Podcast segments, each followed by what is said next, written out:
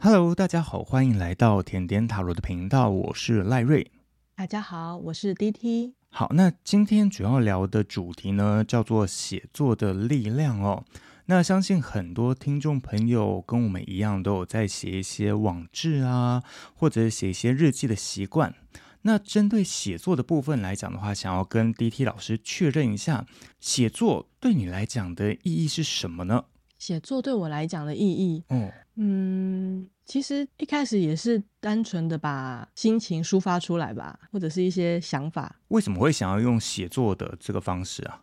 因为可以完全自己掌握，就是我今天想写就写啊，我不想写我也不用跟任何人交代哦。可是我我的写作的这个习惯。嗯，应该说写作这个习惯，我小时候是被强迫培养的。怎么说？这个要讲到我国小的时代，那个时候我们那个年代啊，听说啊，那个大考啊要要考作文，你知道吗？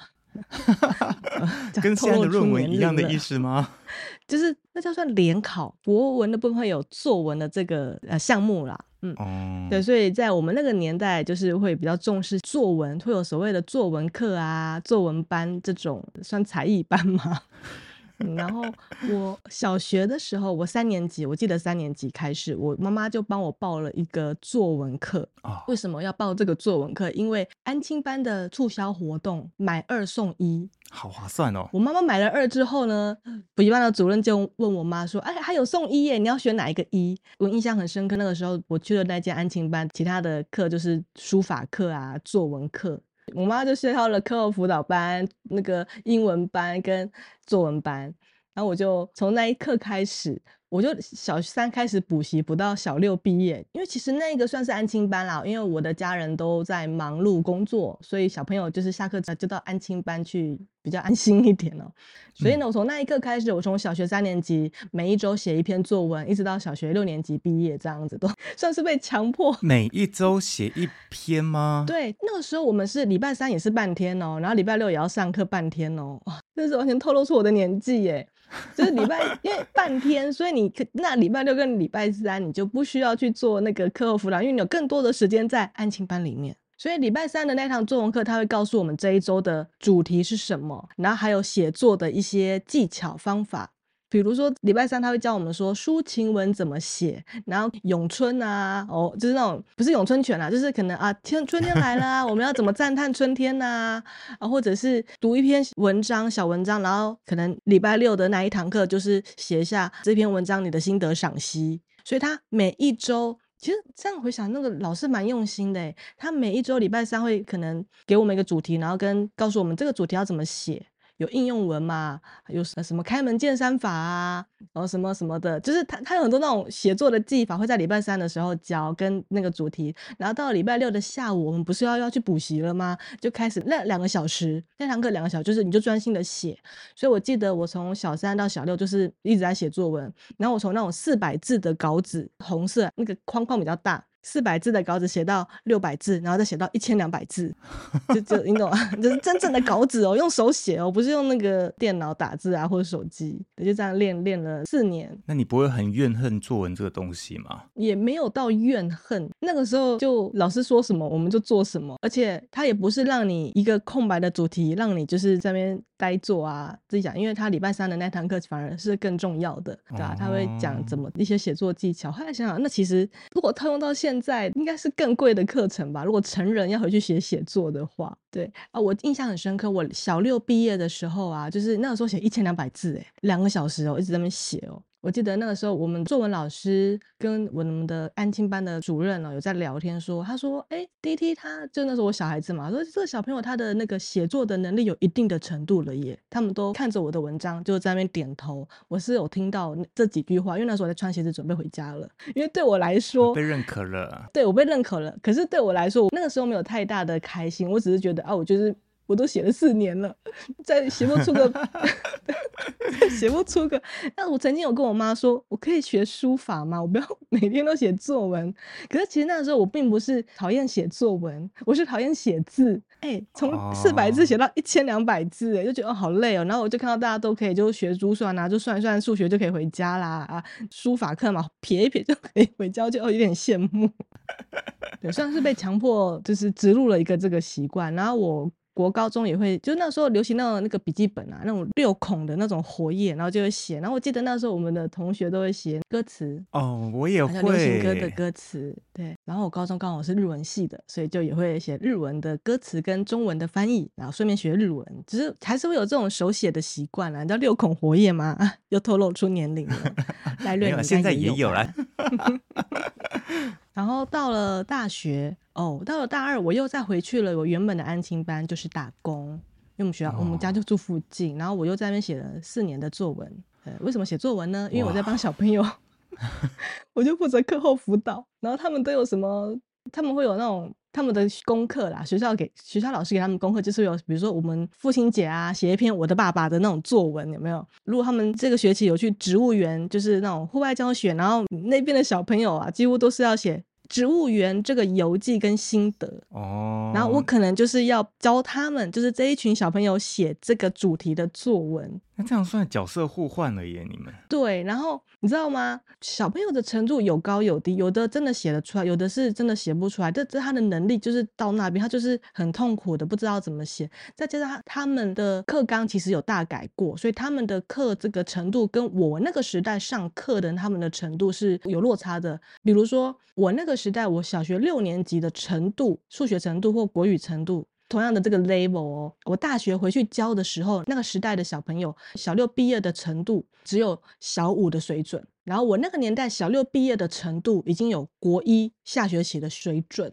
这个是我们安亲班的主任有跟我讲的，就是他因为课纲其实在那几年有大改过一次，跟以前比起来这样子。为什么后来的小朋友他们小学毕业了程度跟以十年前比可能才是小五而已？因为他加了很多，比如说什么客家文化，还有闽南语的课，我们就一天八堂课嘛，所以在那一个大改的时候加了很多这种课，所以他们的程度就有落差。所以我那时候在教他们作文的时候，其实就很明显的感觉到他们不是不想写，是他们真的写不出来，因为他们没有接受过像我那个时候礼拜三教一下技法，然后礼拜六练习写礼拜三的主题，这样那个时候真的是，我真的觉得我蛮厉害的。这样回想，因为我一个主题哦，可能那些程度好的小朋友他们会自己发挥，可是程度比较不好的小朋友，他们真的是想不出怎么写。我就可能要写一篇，就是简单的，让他先抄一遍，然后他自己再加进去。比如说我走进植物园，我看到了什么，然后我的感觉是什么。好，我早上起来一想到我要去植物园，我的心情是什么，我就会写一个大概的，然后他们去回答就下面的那一段。然后就会变成就是填空题耶，对对对对对，就同一个主题，我可能要帮他们想好几个版本。比如说啊，今天早上起来下大雨了，我好担心去植物园会不会怎么样。然后另外一个是我一进到植物园看到小松鼠，我好开心。然后另外一篇就是说我听到前面的同学说有松鼠，可是我找了一整天我都没找到松鼠，我好难过。然后就 the end 的，就同一个主题就有好几个版本出来，然后给他们就是也不能说抄啦，就引导他们写出来，因为家长要看的，家长不会教小朋友写，所以我们得在安亲班处理完。所以我大学的时代就在写作。作文对哦，真的不同年代都会有一个不同的状况。嗯、那为什么会想要继续再写下去啊？后来就 FB 兴起了嘛，然后就大家就写一些，对，那时候 FB 有网志，我的部分会写比较长篇。哦，哦我知道，我知道，我之前在 FB 的时候也有看过，很多都是写短篇啊，然后写一些废文，嗯、有什么啊，今天心情不好，QQ，嗯，对，然后或者是一些心灵鸡汤之类的吧。下班我就期待这一顿的之类的，就是那时那时候的那个 FB 啊，很多都是这种极短文啊，我比较少看到写很长的啦。嗯、可能要去什么部落格吧，以前的什么无名小站啊，然后后来的比克邦啊。这些平台，我后来会一直写，因为后来我主修日文，因为你主修一门语文的这个科系，你也会一直不断的动笔写。那你除了动笔写之外，还有一部分就是你要大量的阅读。所以那个时候我不只读中文的翻译的这个书，我还要读日文的原文书，因为我们 要练习翻译。哦，就是一直不断写下去，写来写到现在这样。是的，我对文字就一直都很有缘吧。然后往后出来社会，有过客服的经验嘛，那你也是要用文字的方式，不管是打电话、讲电话，或者是。后来的信件回复或者是及时回复都是需要文字，然后后来就是有静坐嘛，然后学塔罗牌啊、静坐啊，然后那也是都是大师们教你要写日记啊，讨论日记、静坐日记，所以就一直写写到现在，但也不是每天写啊，我也没那么勤劳。嗯至于你说写作的力量，我会觉得，当我写完一篇因为我的心情的原因写的文章之后，我写完之后，我再回去看，我会有一种释放跟舒压的感觉吧。嗯，哦，所以是写完事后才会有这样子的感觉吗？还是写的当下其实就有释放心情的感觉？对，写的时候就已经陆陆续续的在释放，可能那一个时候我面临到的困境啊、情绪啊、压力啊，然后等到写完之后，其实就抒发了，应该。是有一半了，然后再回去看，你就会发现哦，写的还不错，骂人骂的很开心啊，骂人骂的很优雅，然后就也不气了，或者是也没有那么的纠结了，对吧？哦，原来是这样，所以你说。写作的力量，我觉得那个力量就是协助我们稍微厘清一下我们现在遇到的困境啊，而不是只是一直在脑子里面想。你有把它诉诸文字，有一种这样的释放哦，算是手部加脑部的一种运动吧，联合运动，把你的思考流淌出来。那么赖瑞你呢？你的写作力量？其实我写作啊，是从那个国中的时候开始的。应该是说，我小时候其实不算一个非常乖的小孩子，也不算非常坏的那一种，就是只要有一些顽皮捣蛋的事情啊，一定会有我。好，可是真的作恶的东西的话，就不会有我的存在。我也可能也是蛮俗辣的那个个性，就是捣蛋鬼、小捣蛋这样。对对对对对，所以时不时的就会有那个国小老师啊，不管是班主任啊，还是说是国文老师啊，都会叫你一直罚写，一直罚写，一直罚写。好，所以国小的时候。对我来讲，写字就是一种处罚哦，就是要写课文啊，嗯、或者说我下次不会再犯了，写一百次这样子。嗯、算到现在，我可能还欠我们国小老师啊、呃，大概有一万多遍的一些文字。好、哦，那希望国小老师不不不要看到这一个，我也毕业了嘛。然后到了国中之后，国中之后，其实我们那时候蛮流行交换日记。哦，对对对。哦，迪迪老师应该也有过那个。我的朋友有，我的 同学他们有在交换日记，我没有，我从来没有写过跟任何一个人交换日记，对，我都是跟着我自己交换日记而已。可是我周遭很多人，还有小情侣，他们也会交换日记，还有我哥。啊、uh,，OK OK，好，不要自己爆自己家里人料这样。好，那我国中开始，我不知道为什么跟女生的朋友就是会交流比较多，嗯、好，可能他们也觉得说我比较有趣之类的，也不知道为什么会来找我说，哎，赖瑞，你要不要来写交换日记？我说哈，跟你写吗？他说对啊，当然是跟我写啊，不然你要跟谁写？然后我说 哦，好吧，那我就写了。好，那就开始写写写，我就觉得，哎，我的字好丑哦，然后就要。开始用这样子交换日记的方式开始去练我的字，然后慢慢的我字越写越漂亮哦。相信 D 老师应该有看过我的字啦。你的字确实蛮好看的，因为交换日记会有一个很大的重点是你要写给另外一个人看，所以你会就是写好看一点。对，然后以前觉得说东西。树大就是美的感觉，我的字都会写的非常大，然后发现哎不对啊，这样的话我可能一页只能写两三个字而已，然后就开始慢慢缩小，慢慢缩小，然后去练习我自己的字，也从这样交换日记的方式就发现说，哎，好像蛮有趣的，写作这个事情蛮有趣的。可是终究会江郎才尽嘛，我每天都写一样的东西，就说啊，我今天上课很好玩啊，嗯、然后去下下课的时候要去干嘛？嗯，千篇一律的感觉，流水账，对对对对对，就很像在记账一样。嗯、对对，对我来讲嘛，然后我就会觉得啊，越写越无聊，越写越无聊，然后就中途就中断了一段时间没有写，然后再来到高中，嗯、高中我也不知道为什么又有女生来找我要写交换日记。我就当时在想说啊，到底要不要写？最后还是妥协了啦。然后我们一样就是在写交换日记，然后这一次的话又有用一些不同的方式。那就像刚才 D T 老师你有讲的，我们会写歌词在里面。嗯，对，所以从高中开始啊，其实我就很爱去 KTV 唱歌，然后就会默写出我所有会唱的歌这样子。嗯嗯，对，然后再加上人到青年的时候，就开始会有一些啊、哦，可能情感上面的问题啊，或者是心情上面的抒发，嗯、就自己准备了一本笔记本，也开始自己写一些自己的心情。好，那我的日记本呢、啊，我通常都会控制自己写满一页就好了，因为我怕我每次都会写太多。哦、我第一次写的话。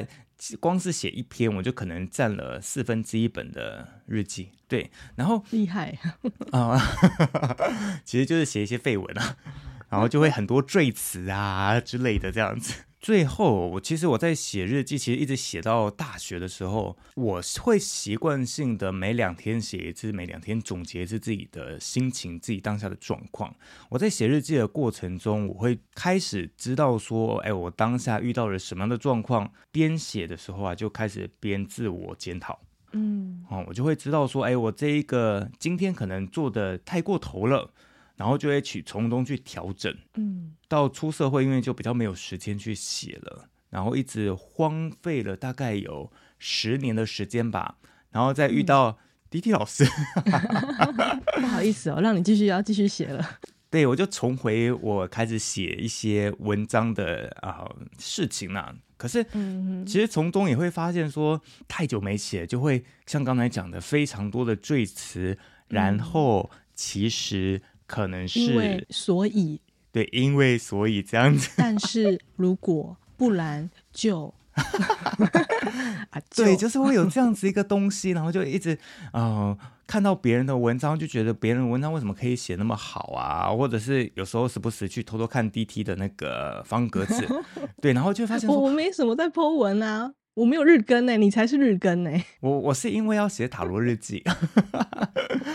好，我是因为就是会去看到你们的一些排版啊，然后再加上你们的一些用词。嗯、好，那其实我后来才加入方格子的，大概加入一个月左右了、啊。我现在再去看我一个月前写的东西啊，我就会发现说，嗯、哇，我以前写的东西写太多，然后 赘词太多，再加上说文章太冗长，对，然后就会有这样懊恼，然后就开始不断的去做一些调整。嗯只是我会一直这样继续写下去的原因，是因为有时候我真的觉得我写的很一般，然后就是感觉没有什么，可是就会有一些人从 IG，然后可能跟我讲一些说，哎，我有看到你的文章啊，然后给我一些不同的想法，嗯，我就觉得其实自己默默在做，会默默的帮助到一些有缘人，我就觉得。那个成就感蛮大的，就好像其实写作是写给自己，或者是抒发一些呃心情啊，或者一些想法。可是这个想法可以带给某一些人不同的看法，可能当下他心情非常的不好。可是看完之后会有一些不同的做法可以去做，我就觉得哎，好像还不错。嗯，对啊，那呃迪迪老师，你有没有时不时收到一些私讯啊？有人跟你讲说，哇迪迪老师你写的真的好准哦。没有啊，哦，你说好准哦，哦，好准是有啦，因为我除了写一些我自己的事情之外，那个什么随笔的那种小文之外。嗯、那有蛮多就是占卜文啊、心理测验啊那些的，确实是有一些网友会私讯说哦，有有准啊，啊有中哎、欸，跟我很像啊，谢谢老师之类的，会有一些私讯来留言这样子，但我都没有回他们，就给他们个 赞而已，给他一个贴图而已，因为我不知道我要讲什么，因为我不会去回去看他是哪一篇文章选了哪一个选项，再跟他再聊下去。我就比较不擅长在跟人家交际这样 哦，可以请那个露娜学姐帮你啊，或者是请我帮你回也都可以啊。还好啦，他们是我们的网友只是想要说，就是哦有中啊有准，有时候看到那个也会觉得哦，就是成就感跟啊有帮到人。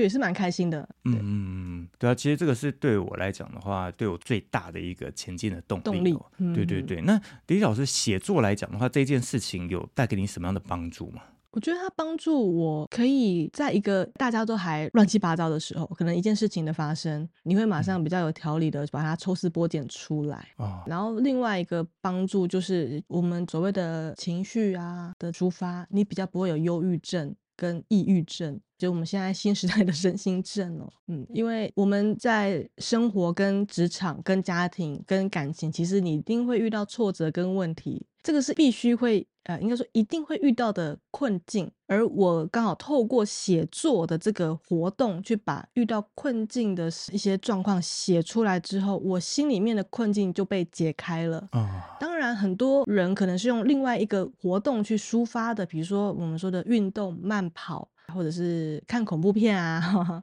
或唱歌。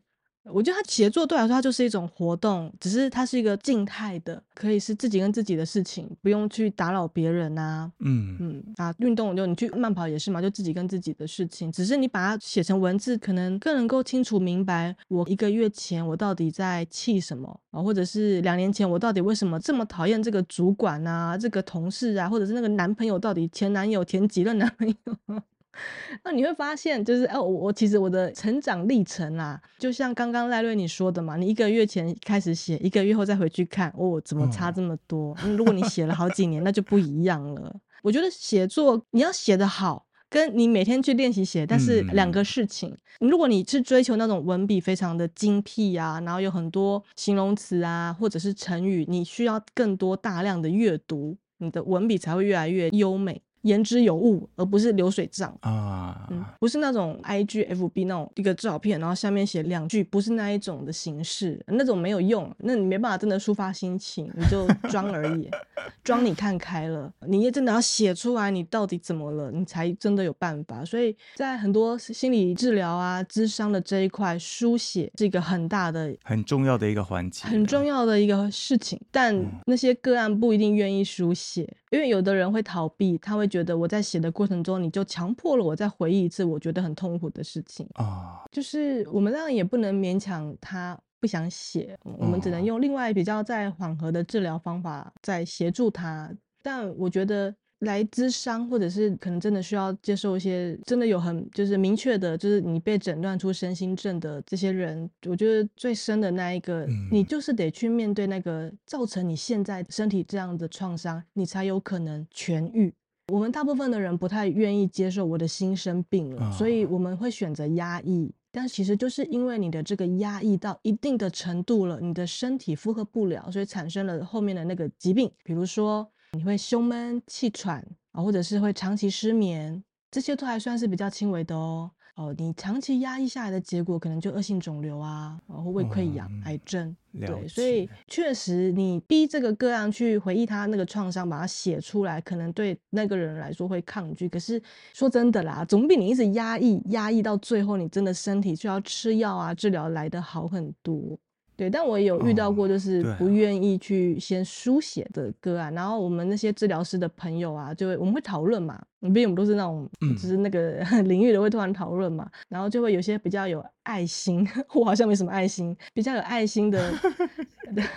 的占卜师啊，治疗师啊，会说他怎么办法担心那个个案哦，怎么样怎么样的，嗯，然后我就会安慰他们说，我们就提供我们比较专业的一个评估，看他要不要接受这样的治疗嘛。如果他坚决觉得不愿意，他如果认为吃一颗安眠药就可以解决掉他认为的这个病痛，他有他的自由跟选择，我们至少提供了我们的建议了。对啊，可是这样的话就变成有一种无限循环，那每天都要吃药，然后如果没有效的话，那个药就会再多增加一些剂量。其实这些药对身体都是一个负担呢。呃，毕竟嘛，人家说药用药三分毒，不是吗？嗯、你吃了一个药，其实你把其他的，嗯，对，我觉得这个那是常识吧。大家都知道吃药对身体不好啊，可是叫你去运个动，你也不要啊。比如说，我们就以减肥来说好了，大家宁愿去吃那个减肥药啊。诶诶，叫你每天跑个步，好像就啊好累哦。吃个药比较快，是不是在说我？没有啊，你有运动啊，你不是有运动？有啦，我有在运动啦，而且你还不是吃一颗药，双管齐下你是吃中药，比较比较安全一点。对啊，因为其实写作。嗯，有一些人不太敢出门啊，或者是说，像滴滴老师讲的，嗯、像有一些人会用吃安眠药啊，或者是喝酒来去做发泄。可是这些对身体来讲的话，其实都不太好。我会比较建议写作，是因为像我们一刚开始开头讲的嘛，写作是可以有自己的一个独立的空间，那个东西它不会因为外人啊，或者是说啊、嗯哦，我要强迫自己每天都写，其实。有状况的时候，你再用文字的方式书写在纸上。那 D.T 老师，你是不是有跟我们讲过，用纸写的跟用电脑写的，对你来讲是不是也有一些差别啊？是啊，有差别。因为其实老实说啊，你说你写作如果是为了疗愈好了，或者是你自己有什么状况，哦、手写的力量绝对高过你在电脑打字的力量。哦，怎么说？嗯、你在写的时候，你一笔一字的写的那个量，你是全神专注的。就是你你的右手或左手拿着那支笔，把你就是一个字一个字的写，所以你每写一个字的速度会放慢。你不是在电脑打字，然后你在下笔的时候，你可能还会再多想一些。但是你在电脑的时候，可能就是会两只手一起打嘛，所以你会变成很快速的在把你的想法变成所谓的文字。可是它就是一个很快速的把你的那个脑袋的那个灵光啊，哦，就咻咻咻的出来啊，对，就好像有点你用那个手一笔一笔的写。让你的思绪慢慢的写出来，有点沉淀下来的感觉。对，慢慢的沉淀。呃，比如说用跑步来比喻好了，我要运动，我要为对身体好，我每天快跑一公尺，跟慢跑五圈，哦，那差太多了。对，都是运动啊，可是。慢跑五圈，你慢慢的跑，是不是好像对你的心脏啊，好像会比你快跑一百，是一百公尺吗？嗯，一百公尺好很多吧？对你的心脏的负荷应该好很多吧？对了，如果我们用运动啦来比喻的话，你慢跑，慢慢跑五圈，哦哦，先一开始先一圈两圈慢慢跑，那你这个活动是慢慢的让你的身体在接受你在做这件事情，然后你有一些压力啊释放，或者是增加你心脏的一些力量啊什么的。可是如果你是每天哦，对我要运动，我快跑一百公尺结束。十三秒、十二秒、十秒、九秒，这也算是训练体能啦。但是我觉得一定没有那个你去训练那种一两圈、三四圈的那种来的，你知道吗？你的身体，我我懂我懂，一个是爆发力啊，一个是肌耐力，嗯，不太一样。所以你说真的要做到书写的治愈或疗愈，或者你想真的透过写作得到力量哦，你手写绝对是大于这个电脑的打字。嗯，打字你可以说你瞬间抒发出来了。对，但是你手写是慢慢的重新再整理自己一次，嗯、一样都是跑步，就是有一个差别在啊。当然了，我现在也没什么在手写啦，就算有买手账，可是就也不是每天写，毕、嗯、毕竟我小时候写很多了啊。感觉出来好像有一丝丝的怨恨在里面。但我是觉得写作对我来说最大的好处吗？就是我跟我自己的事情，我不用跟任何人交代。也算是自己跟自己一个对话了。那你说写那个占卜的文章啊，那可能就是另外一件事情了。我觉得它不太算是我们今天所谓的写作的力量。你可以说它是一个创作的力量。嗯，对啊，跟自己的一个直觉、它跟写作不一样。嗯，这个我们可以再聊一篇，就关于那些占卜到底怎么写出来的啊。Okay, okay. 嗯，好，没问题，没问题。你刚好提到，就是哎，你写了一个月，再回去看第一个月你在干嘛的时候，是不是发现你在才过了一个月，自己也就有这个变化？这个我们在上一集也有提到，上上集啊，那个塔罗日记不是有提到吗？你不要只是写日记，哦，你要回去看一下，哎，是不是有看出个什么了？对，我觉得我刚才有有想到塔罗日记这个东西，可是我们之前聊过，嗯，那我还是带一下好了。嗯 我觉得塔罗日记蛮有趣的是，是我一刚开始啊，我会就是抽到那一张牌之后啊，我会开始去想想说，哎，这一天到底有什么东西，有遇到什么，然后开始去联想，然后想了大概有五到十分钟，甚至更久的时间，我就开始一直盯着那一张牌，然后说，嗯，这什么东西我不懂。可是一个月，我真的如果说有去看我方格子的话，其实我每一天都有写，我已经写了一个多月了，好、嗯、就强迫自己。我才三十几篇文章，哎、欸，我现在已经一百多篇了。我不知道我的那个头脑就会有一些不同的灵感一直跑出来这样。然后我现在抽到那个塔罗日记啊，我现在拿一张塔罗牌起来，拿着当下，我就会觉得，哼，怎么会是这一张？然后就会知道对应到哪一件事情。对，即便是说，哎、嗯，抽到这一张，像说我上次有抽到一张命运之轮，其实我一直不太知道要怎么去解释这个命运之轮。解释这张牌，嗯，对对对。然后我抽到之后啊，我又在想，就是当天遇到的什么事情。然后大概五秒钟之后，我的头就好像那个被打到，有没有？忽然晃了一下，想说，对，就是这件事情。然后就知道说，原来是要这么解释的。对，我都忽然开朗的感觉，你知道吗？嗯、就其实你每天每天去做，你就会发现说，你跟这一副牌的连接，然后就越来越清楚，越来越清楚。然后就帮朋友在解释的时候，嗯、就可以带到比较多生活上面啊，然后比较白话文，可以让别人比较清楚的知道说，哎，我到底要讲什么，你就不会流于关键字的解牌。对。会比较实际面这样子，比较落实，比较言之有物。对，这个就是写作的力量。嗯，其实赖瑞开始写的时候，我都有去给他一个爱心哦，去看。那但我也知道刚开始写一定那个文笔呀的一些状况哦，但我都没有跟你说什么，对不对？顶多真的是那个错字啊，才会忍不住跟你讲一声哦。哦，谢谢哦，谢谢 D T 老师。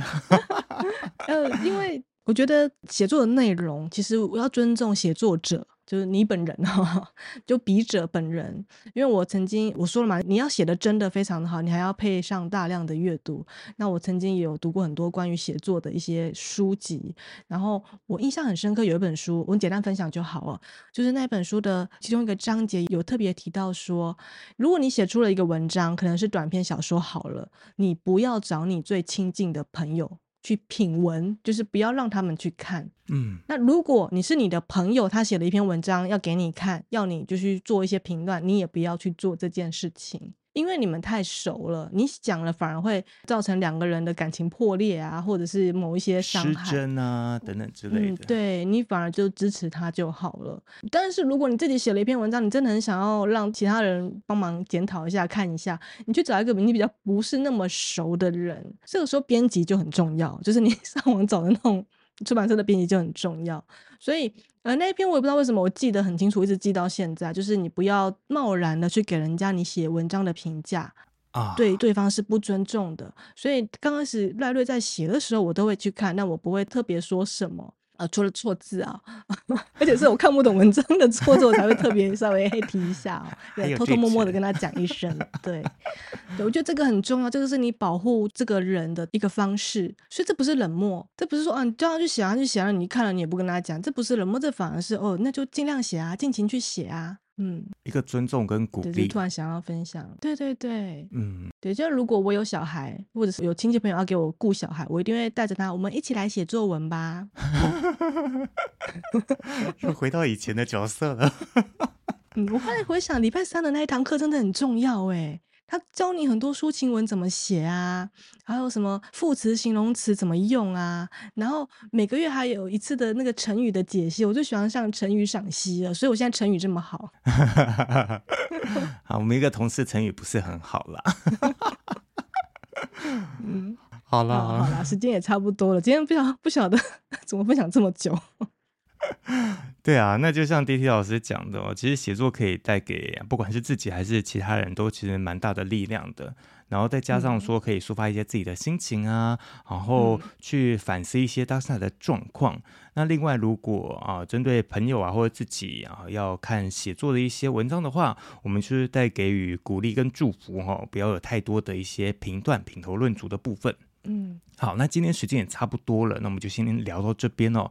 那如果听众朋友想要聊的话题，或者想要多了解我们的，都可以到我们的 IG、脸书，还有方格子搜寻甜点塔罗留言给我们。好，那有一些比较关键的留言呢、啊，我们都会在我们的频道上面来去做讨论跟分享哦。那我们今天就先聊到这边，我们下次再见喽，大家拜拜，拜拜。